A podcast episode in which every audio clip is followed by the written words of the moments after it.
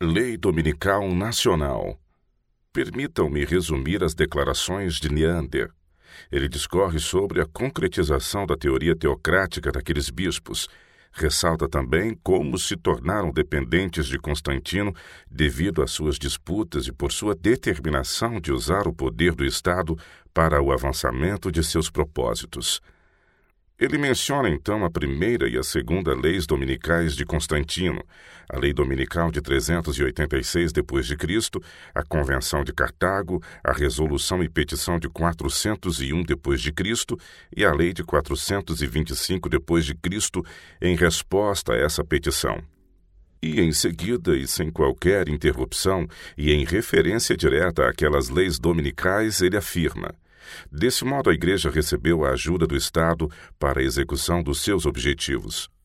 Ela iniciou essa jornada com a determinação de alcançar seus fins, e foi o que aconteceu.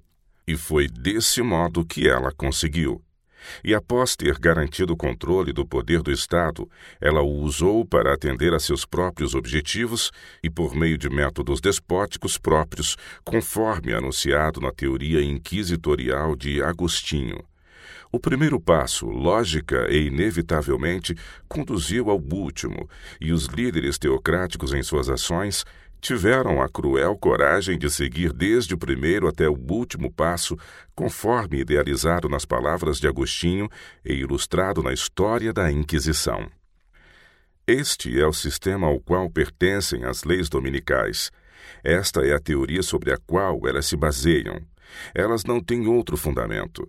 O senhor Elliot, que falou aqui em defesa deste projeto de lei, sabe que não existe nenhuma lei na Bíblia que exija a guarda do primeiro dia da semana. Eu poderia ler uma passagem de seu próprio livro, O Sábado Duradouro, The Abiding Sabbath, a página 184, em que ele confessa o completo silêncio do Novo Testamento no que diz respeito a algum mandamento explícito quanto ao dia de descanso, o domingo, ou a regras definidas para sua observância. E todos sabem que o Antigo Testamento nada diz a respeito da observância do primeiro dia da semana como dia de descanso.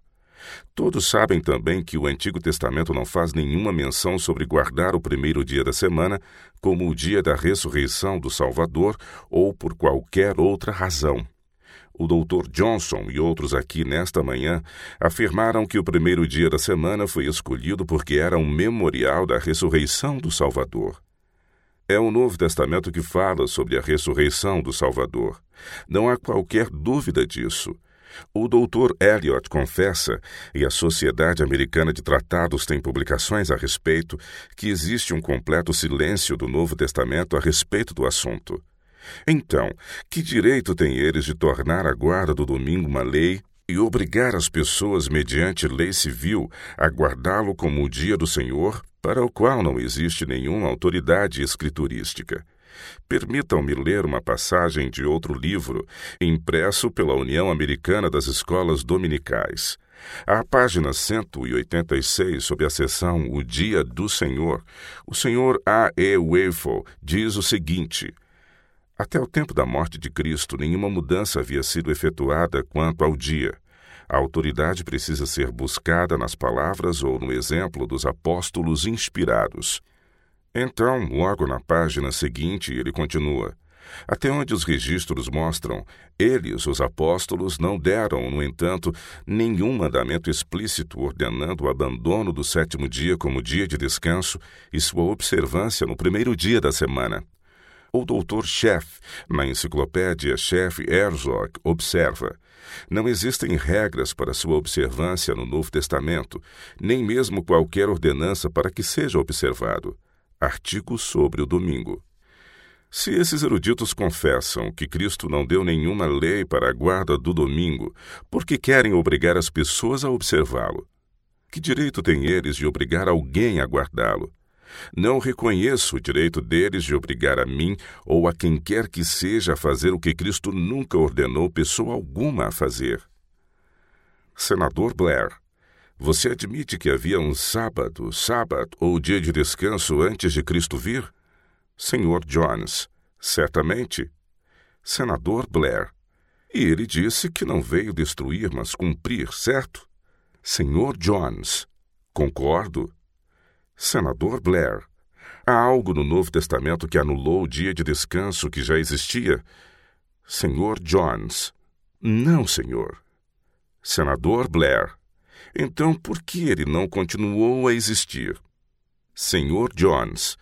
Ele certamente existe nós guardamos o mandamento que diz respeito ao sábado. Senador Blair. Então você diz que existe um sábado legalmente reconhecido e que ele foi reafirmado por Cristo? Senhor Jones. Certamente. Senador Blair. A única coisa que percebo com base em suas afirmações é que Cristo reconheceu uma lei vigente e que ela continua no tempo atual. Você diz que é um dia e eles dizem que é outro. Senhor Jones. Mas eles estão lutando por uma lei para obrigar a observância do primeiro dia da semana como o dia do Senhor, quando ao mesmo tempo confessam que o Senhor nunca deu qualquer mandamento sobre esse dia. O mandamento que Deus ordenou diz que o sétimo dia é o sábado. Senador Blair. Ele ainda é o dia de repouso cristão? Senhor Jones. Seguramente, e nós o guardamos. Contudo, não reconhecemos que o governo civil tenha o direito de obrigar qualquer ser humano a guardá-lo ou não. Senador Blair. O governo civil dos judeus obrigava sua observância?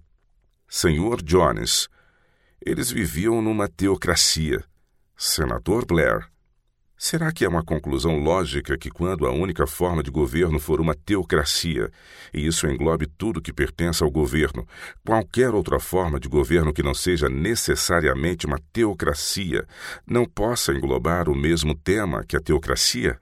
Se o tema de uma forma de governo teocrática, monárquica ou republicana não for o mesmo, controlar o estabelecimento da boa ordem na sociedade, então qual é?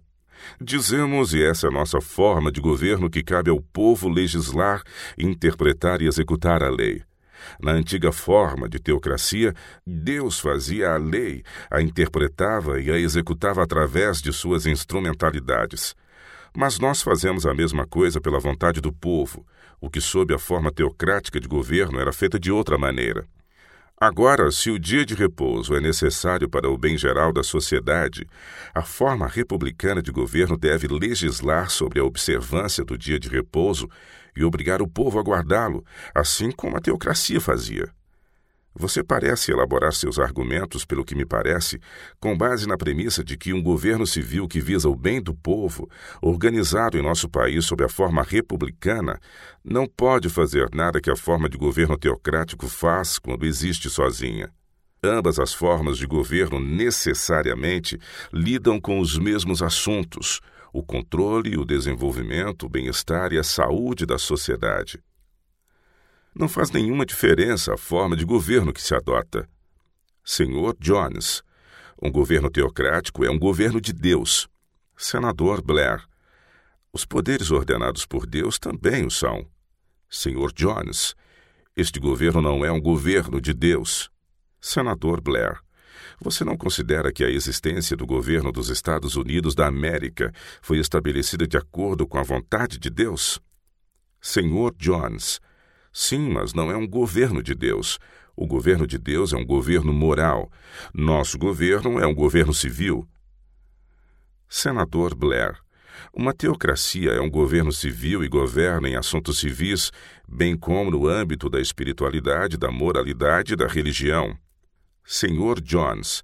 Sem dúvida, e é Deus quem a governa.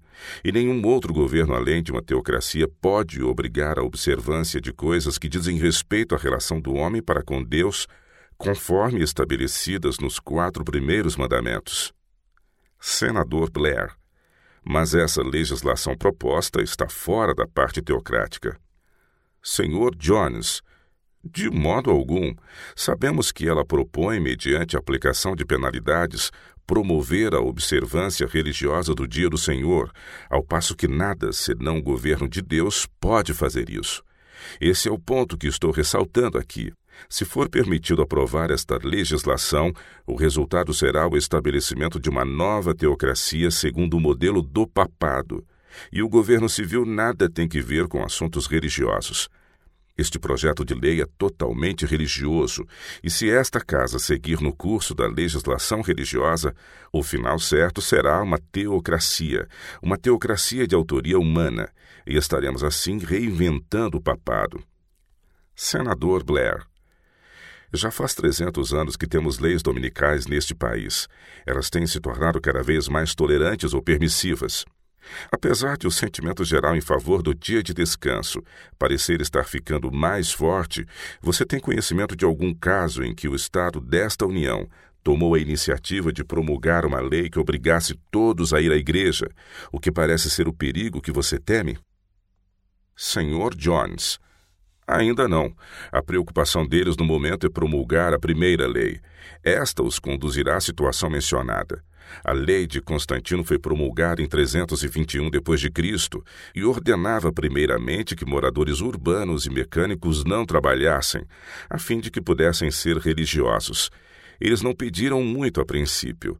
Como foi dito numa reunião ministerial em San Diego, Califórnia, há cerca de dois meses, nesse assunto não se deve pedir muito a princípio. Peça somente o que a opinião pública irá aceitar, e quando você alcançar esse objetivo, poderá pedir mais. E como foi dito sobre esse projeto de lei pelo Dr. Crafts neste captório, vamos tomar um quarto de pão, meio pão ou um pão inteiro. Se o governo fizesse nada mais do que proibir a abertura do correio nos horários de culto da igreja, isso seria um tributo nacional ao valor da religião e levaria a algo mais satisfatório. E ao comentar sobre o que seria mais satisfatório, ele afirmou: a lei permite ao agente de correio local, se ele quiser, e alguns deles de fato querem, abrir os malotes na mesma hora do culto da igreja, fazendo com que haja uma competição entre o correio e as igrejas. Em outro momento do mesmo discurso, o Sr. Kraft se referiu à lei proposta como uma forma de proteger os cultos da igreja contra a competição dos correios. Ao explicar como isso poderia ser feito, ele disse: Uma lei proibindo a abertura entre as dez e o meio-dia resolveria o problema. Isso seria melhor do que nada, mas nós queremos mais. Ele acrescentou: uma lei proibindo que qualquer manuseio de correspondência no domingo que pudesse interferir na frequência à igreja por parte dos empregados seria melhor do que nada, mas queremos mais do que isso. O Sr. Crafts continua. Uma opção local de decidir se um correio local deverá abrir aos domingos ou não deve ser acolhida como melhor do que nada. Mas desejamos mais do que isso. Que mais ainda? Ele continua.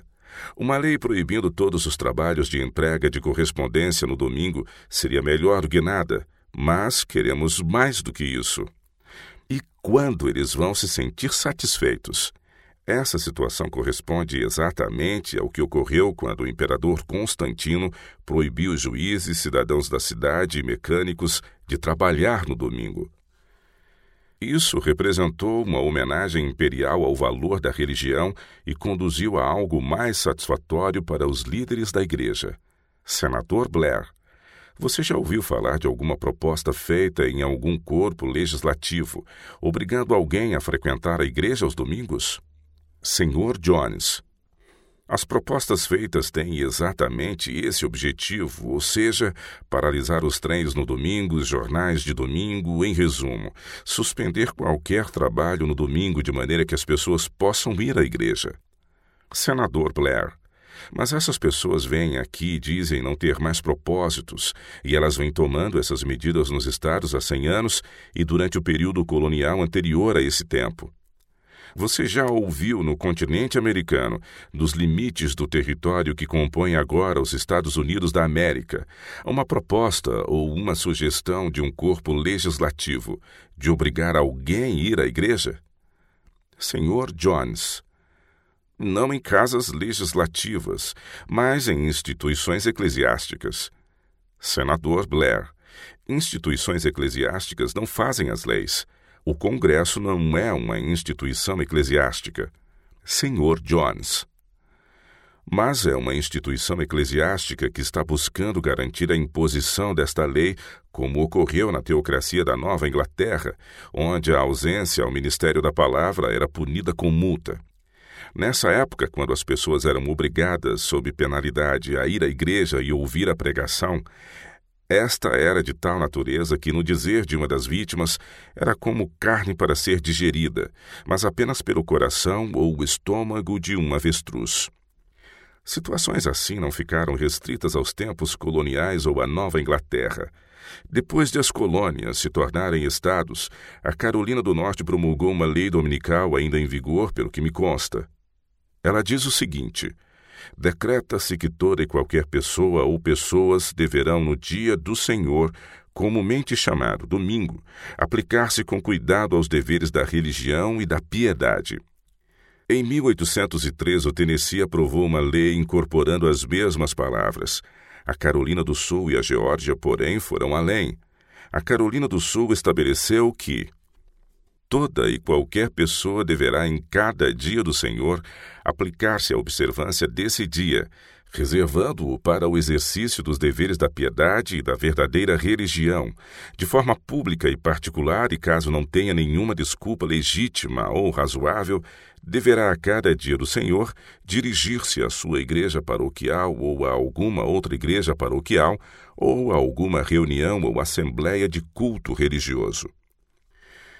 Em 1803, a Geórgia, semelhantemente, promulgou uma lei dominical que, em sua primeira sessão, exigia que todas as pessoas frequentassem a adoração pública.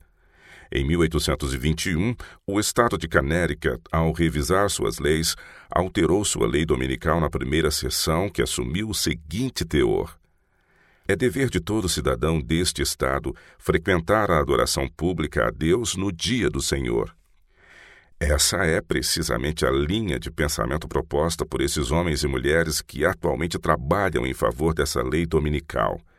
Este é o primeiro passo nessa direção. O objetivo final que eles têm em vista ao impedir o trabalho no domingo é idêntico ao do quarto século, a saber, levar as pessoas a se tornarem devotas e a frequentarem a igreja. O cerne da intenção desses homens em assegurar a lei é de fundo religioso. Vou me referir agora a algumas declarações feitas pelos próprios homens que estiveram aqui nesta manhã em defesa deste projeto de lei dominical. O Dr. W. W. Everett, de Chicago, numa convenção sobre a lei dominical em Illinois no dia 8 de novembro de 1887, declarou que o domingo devia ser o teste de toda religião. Com base em suas próprias palavras, o que mais pode ser a imposição do domingo senão a imposição de um teste religioso? O Dr. Crafts, figura proeminente nessa causa, discursou aos cavaleiros do trabalho de Indianápolis. Como já mencionei anteriormente, repetiu essas palavras aqui nesta cidade ontem à noite. Se você tirar a religião do dia, você elimina o descanso dele. Essa declaração foi feita em resposta a uma pergunta que indagava se um dia de repouso não poderia ser garantido aos trabalhadores sem qualquer ligação com a religião. Utilizando a afirmação do Dr. Crafts, portanto, a condição para que o domingo seja um dia de descanso a qualquer pessoa reside completamente no fato de a religião fazer parte dele, pois se você tirar a religião, você elimina o descanso. Ele, juntamente com os outros, reivindicam uma lei que obrigue as pessoas a desfrutar do descanso. Considerando que a religião é intrínseca ao descanso e que o descanso depende completamente do fato de a religião ser parte integrante dele, é inevitável que o esforço desses homens em defender uma lei que obrigue todos a descansar no domingo seja um esforço para estabelecer, mediante a lei, uma observância religiosa. Além disso, nas palestras do Boston Monday de 1887, Joseph Cook disse: A experiência de séculos nos mostra que em vão será o esforço de preservar o domingo como dia de descanso, a menos que ele seja preservado como dia de adoração. E mais, o Dr. Everett disse na convenção de Elgin a classe trabalhadora tende a levantar-se tarde na manhã de domingo, ler os jornais de domingo e fazer com que a hora de culto passe despercebida. E três semanas atrás, em Chicago, o Dr. Herrick Johnson comentou sobre os temas que abarrotam os jornais de domingo: crimes, escândalos, fofocas, notícias e assuntos políticos, e exclamou: Que miscelânea! Que prato se coloca diante de um homem antes e depois do desjejum, a fim de prepará-lo para ouvir a palavra de Deus? Fica duas vezes mais difícil alcançar os que vão para o santuário, e tudo isso, de modo geral, afasta muitos da casa de culto. Disse mais o Dr. Everett nessa convenção. Os trens de domingo são outro grande mal. Eles não conseguem arcar com os custos de uma viagem a menos que transportem um bom número de passageiros, de forma que muitas congregações ficam desfalcadas. Os trens ferroviários de domingo estão viajando rapidamente com seus passageiros rumo à perdição. Que ultraje que essas companhias ferroviárias, apesar de sua missão civilizadora, acabem por destruir o sábado cristão, o domingo. Vou apresentar mais uma declaração que resume toda a questão. Numa reunião pública com grande número de participantes sobre a lei dominical realizada no Hamilton Hall, Oakland, Califórnia, em janeiro de 1887, o reverendo Dr. Briggs de Napa, Califórnia, disse aos líderes do governo estadual: vocês delegaram a instrução moral à igreja e então deixam todos fazerem o que bem entendem aos domingos, de maneira que não conseguimos alcançá-los. Portanto, eles querem que o Estado encurrale todas as pessoas no domingo, a fim de que os pregadores possam ter acesso a elas. Essas declarações poderiam ser multiplicadas indefinidamente, mas são suficientes. Os discursos, sermões e o trabalho daqueles que são a favor das leis dominicais seguem todos a mesma linha de raciocínio. Todos mostram claramente que o objetivo velado e real de todo movimento em prol da lei dominical é o dever de levar as pessoas à igreja, o trem de domingo deve ser impedido de circular, porque os membros da igreja o usam e não vão à igreja em número suficiente. O jornal de domingo deve ser suspenso, porque as pessoas o leem em vez de irem à igreja, e também porque aqueles que o leem e vão à igreja não estão bem preparados para ouvir a pregação. Foi exatamente isso que aconteceu no quarto século com relação aos circos e teatros aos domingos. As pessoas, mesmo os membros de igreja, costumavam ir a esses lugares em vez de ir à igreja. Mesmo que fossem aos dois, temos que admitir que o circo e o teatro romanos não eram um prato mais excelente. Que miscelânea a ser posto diante de um homem a fim de prepará-lo para ouvir a palavra de Deus.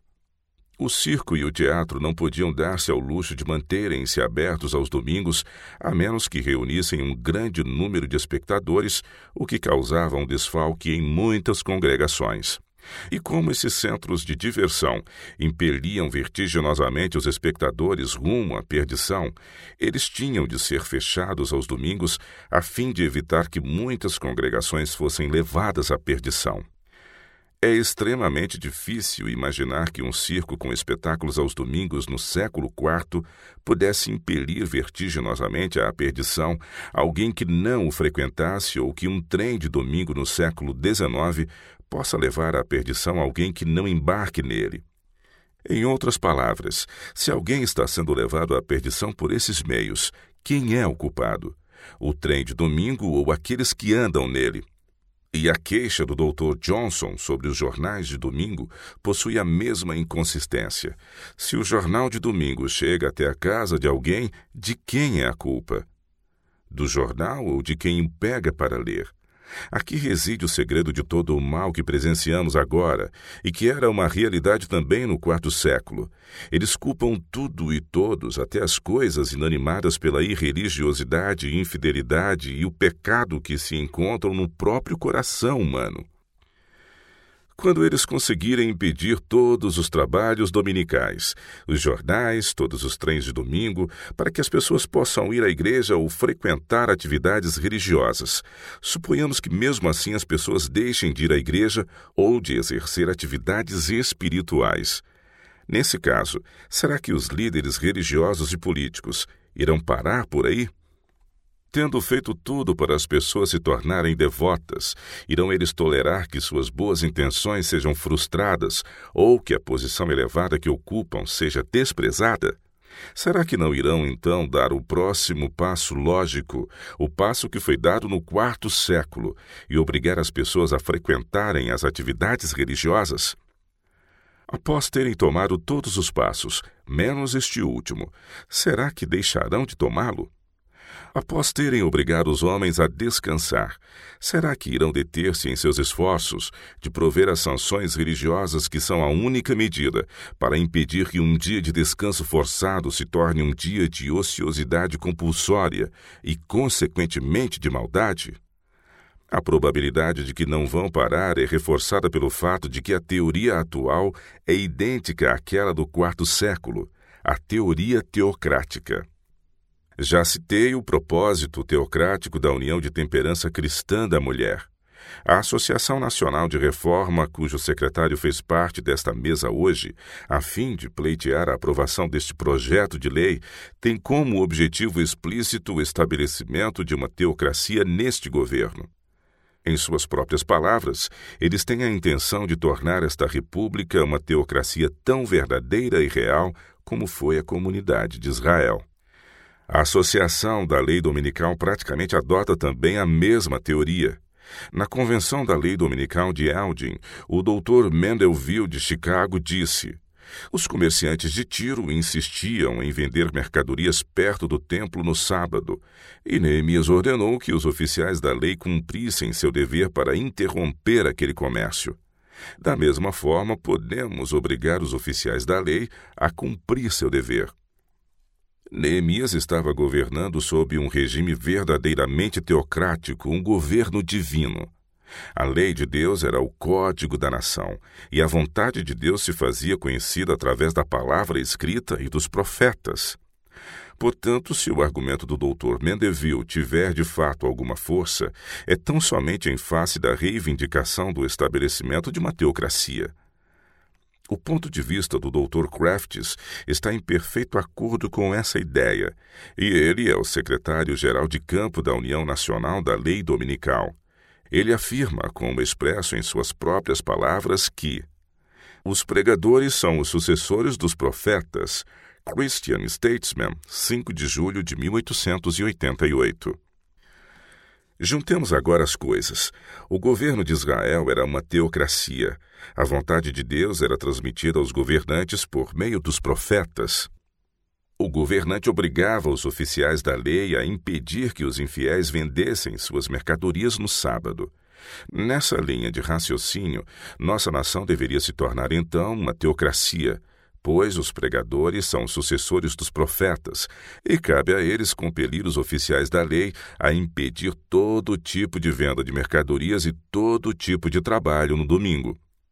Isso mostra conclusivamente que esses pregadores pretendem tomar a supremacia em suas mãos, declarar oficialmente a vontade de Deus e obrigar a todos a prestar obediência a ela.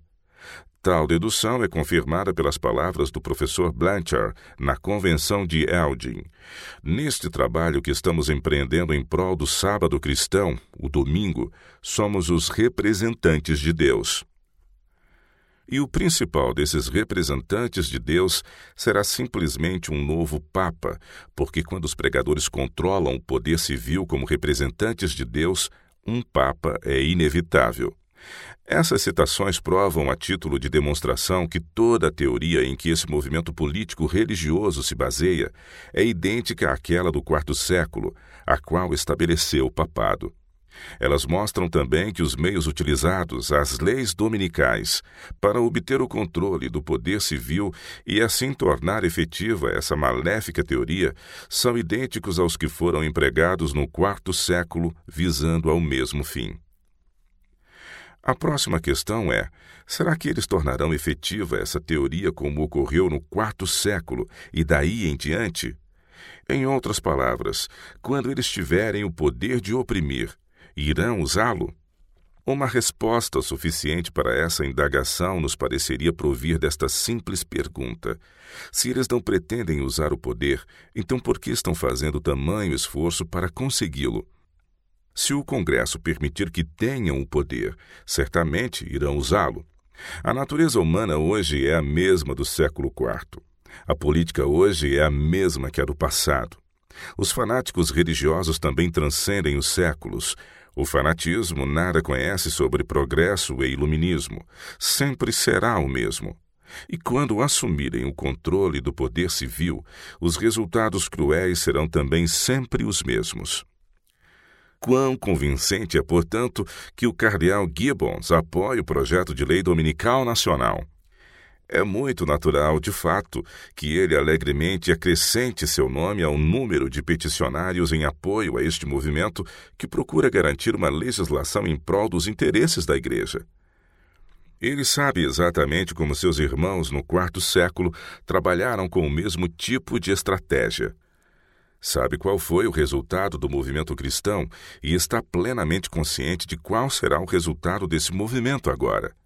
Sabe que a teoria subjacente a esse movimento é idêntica àquela do passado. Sabe que os métodos de trabalho de hoje são os mesmos que foram utilizados então. Sabe que os meios empregados agora para assegurar o controle do poder civil são idênticos aos empregados no passado. Sabe que o resultado deverá ser idêntico.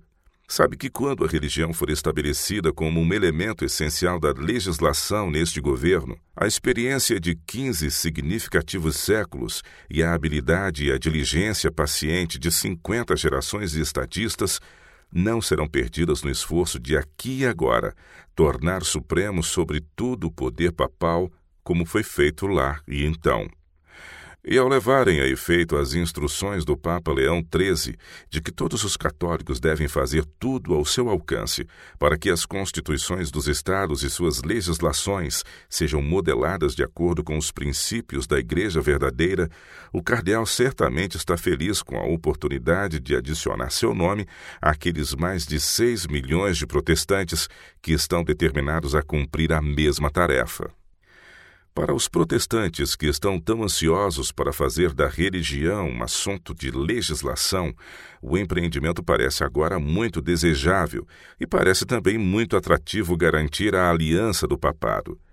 Mas quando essa façanha tiver sido cumprida e eles se verem em meio ao turbilhão contínuo de luta política e disputa com o papado, não só pela supremacia, mas pela própria existência, então não o verão como tão desejável quanto lhes parece agora, cegados como estão pelo ardente desejo por poder ilegítimo.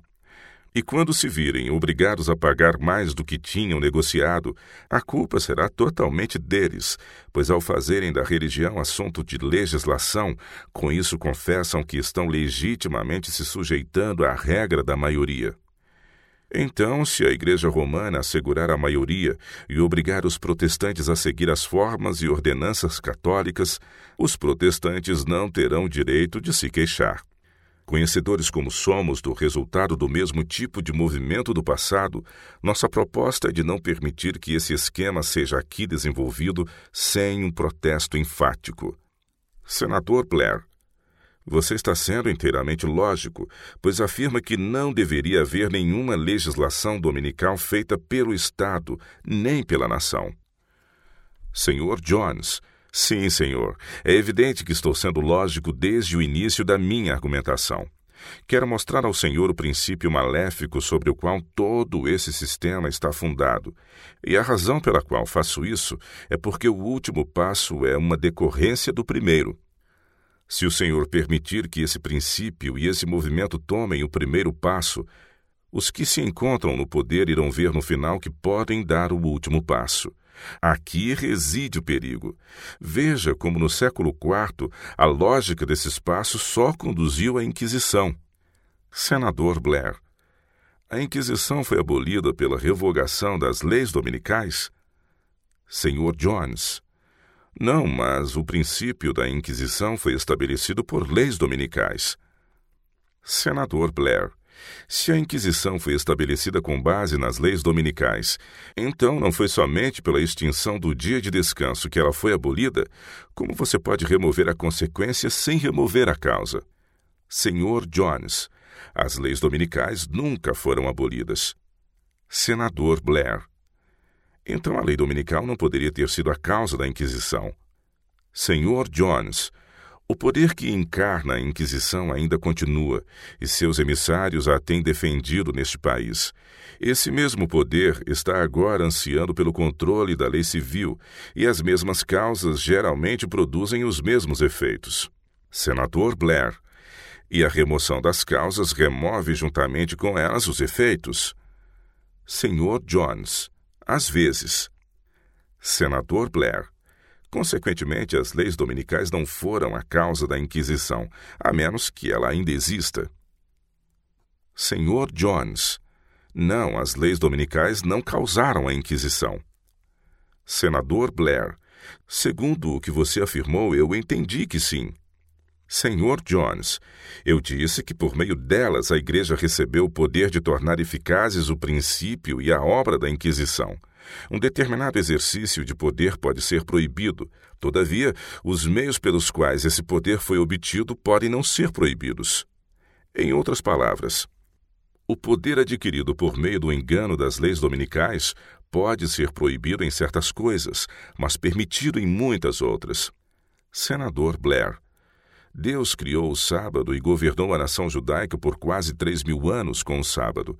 Você acha que o sábado foi para o bem do povo judeu ou para o seu prejuízo? Senhor Jones, ele foi estabelecido para o bem da raça humana. Senador Blair, incluindo o povo judeu? Senhor Jones, sim, senhor.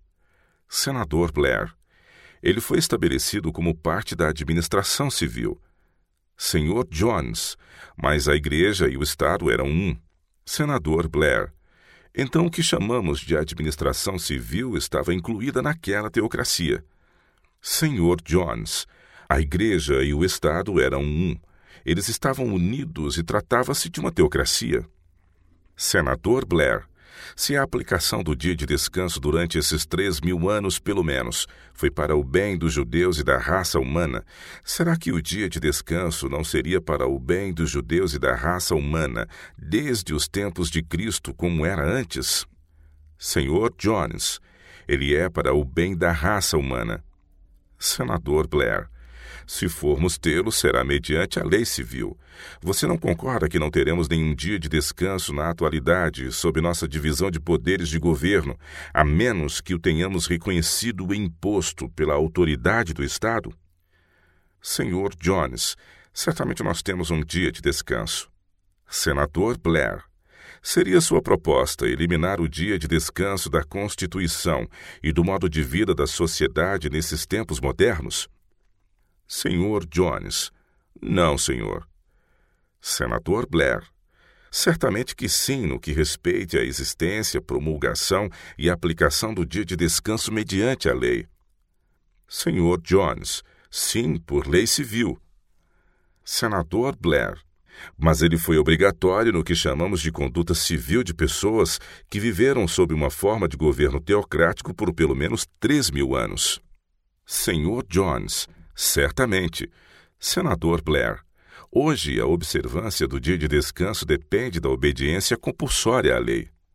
Senhor Jones, de modo algum. Senador Blair, precisou haver uma lei de Deus a qual ele impunha sob pena de morte, apedrejando os homens até a morte quando a violavam, e nós temos o dia de descanso somente com base no que chamamos de lei civil, que é igualmente uma parte da lei de Deus. Senhor Jones, aquele governo não foi organizado especialmente para impor o sábado. Senador Blair, mas eles apedrejavam as pessoas até a morte por violarem aquela lei. Senhor Jones, sem dúvida, e faziam o mesmo com a transgressão de outros mandamentos. Senador Blair, em outras palavras, Deus tornava o sábado obrigatório por meios humanos. Senhor Jones, Certamente. Minha resposta a tudo isso é que aquela era uma teocracia, uma união entre igreja e Estado. A igreja era o Estado e o Estado era a igreja. Senador Blair, você está dizendo então que não existe algum Estado para impô-lo? Senhor Jones, estou dizendo que nenhum governo pode impor o dia de descanso bíblico, quer o entenda como primeiro ou sétimo dia da semana, nem outras coisas que pertencem a Deus, exceto um governo teocrático em que a Igreja está unida com o Estado. Portanto, digo que se você estabelecer uma lei como a que está sendo proposta, isso conduzirá diretamente à união da Igreja com o Estado. A lógica da discussão exige isso, e tal união será o fim desse processo, visto que a lei não pode ser imposta de outra forma. Esses cavalheiros dizem que não querem uma união entre Igreja e Estado. O que pretendem dizer ao falarem de união entre Igreja e Estado é quando o Estado seleciona uma denominação em particular e a coloca como favorita acima de todas as outras. Isso é o que eles entendem por uma união entre Igreja e Estado. Contudo, uma união entre Igreja e Estado foi formada por Constantino, ao ele reconhecer o cristianismo como a religião do Império Romano. Todos sabem que houve uma união entre Igreja e Estado, que culminou no estabelecimento do papado. Uma união entre Igreja e Estado consiste no fato de poder eclesiástico controlar o poder civil e de usá-lo segundo seus próprios interesses. Esse será o fim deste movimento e essa é a razão por que nos opomos a ele. Senador Blair, você afirma então que a Igreja e o Estado separados não farão as coisas corretas que a Igreja e o Estado sempre fizeram quando eram unidos na teocracia. Senhor Jones. Não, senhor. Senador Blair, então por que você diz que o Estado Senhor Jones, minha intenção não foi negar sua declaração. Penso que, da maneira como o senhor formulou a frase, minha resposta é sim, porque certamente creio que a Igreja e o Estado separados farão as coisas adequadas que foram feitas quando estavam unidos na teocracia. Senador Blair, se nessa distribuição de poderes governamentais entre a Igreja e o Estado você exclui dos poderes reservados à Igreja o de estabelecer, impor ou regulamentar prescrições para o dia de descanso bíblico, por que você não transfere necessariamente o dia de descanso, já que ele é algo bom para o controle do Estado? Senhor Jones, porque se a Igreja não o reconhecer e nem o preservar, o Estado não poderá obrigar as pessoas a fazê-lo. O Estado que tenta fazer isso está fadado ao fracasso. Senador Blair. Então você necessariamente assume a posição de que Deus errou ao impor o sábado durante aqueles três mil anos, quando seu governo era tanto igreja como Estado. Senhor Jones, não, Senhor. Se Deus passasse a governar e declarasse a si mesmo governador, como o fez no tempo do povo de Israel, ele poderia impor a lei como fez naquela época. Mas antes que Deus faça isso, negamos o direito de todas as igrejas ou de quem quer que seja de fazer isso. Senador Blair, mesmo que seja para o bem da sociedade? Senhor Jones, o que eles dizem que é para o bem da sociedade, na verdade é para a ruína da sociedade. Senador Blair, você entende que é a Igreja ou o Estado que está propondo esta lei? Senhor Jones, é o Estado que está propondo, exatamente como Constantino fez para satisfazer as igrejas. Senador Blair, ela pode ou não satisfazer as igrejas. Elas dão suas razões aqui, que podem estar certas ou erradas quanto ao estabelecimento do dia de descanso, visando a legislação do domingo em todos os estados. O Estado e o povo como um todo é que fazem a lei. Você diz que o povo como um todo não fará uma lei boa só porque as igrejas pedem por ela. Senhor Jones, o que digo é que o povo como um todo não deve fazer uma lei ruim, mesmo que as igrejas a exija com veemência, pois qualquer lei civil referente às coisas de Deus é uma lei ruim. Senador Blair, então o que Deus fez por três mil anos para o bem dos judeus e da raça humana foi errado. Senhor Jones, não, senhor, aquilo foi certo. Senador Blair, então por que não continuar com o mesmo procedimento? Senhor Jones, porque ele não continuou com esse tipo de governo. Senador Blair, nós não fizemos nada no sentido de separar os poderes do governo entre os que pertencem à Igreja e os que pertencem ao Estado. O que afirmamos é que esses departamentos não devem interferir um com o outro. Senhor Jones, certamente. Senador Blair, aqui e em outros estados estamos tentando executar os papéis civis. Temos assumido a jurisdição de uma parte daquilo sobre o qual Deus tem total jurisdição, como é o caso de seu controle sobre a Igreja e o Estado no que diz respeito às relações civis entre os homens. Toda a sociedade faz isso. Colocamos a soberania nas mãos de todos, com exceção das mulheres, apesar de alguns dentre nós estarem lutando para desconceder esse direito. Temos o mesmo objetivo em comum, o bem da sociedade sob nosso controle, que sob a teocracia era exercido de forma unida tanto pela Igreja quanto pelo Estado. Se você não permitir que o Estado continue a fazer o que era essencial para a sociedade naquela época e também hoje, você está dando um golpe sobre um dos grandes objetivos para os quais o governo existe. Senhor Jones, de forma alguma, pois Deus não continuou com esse tipo de governo.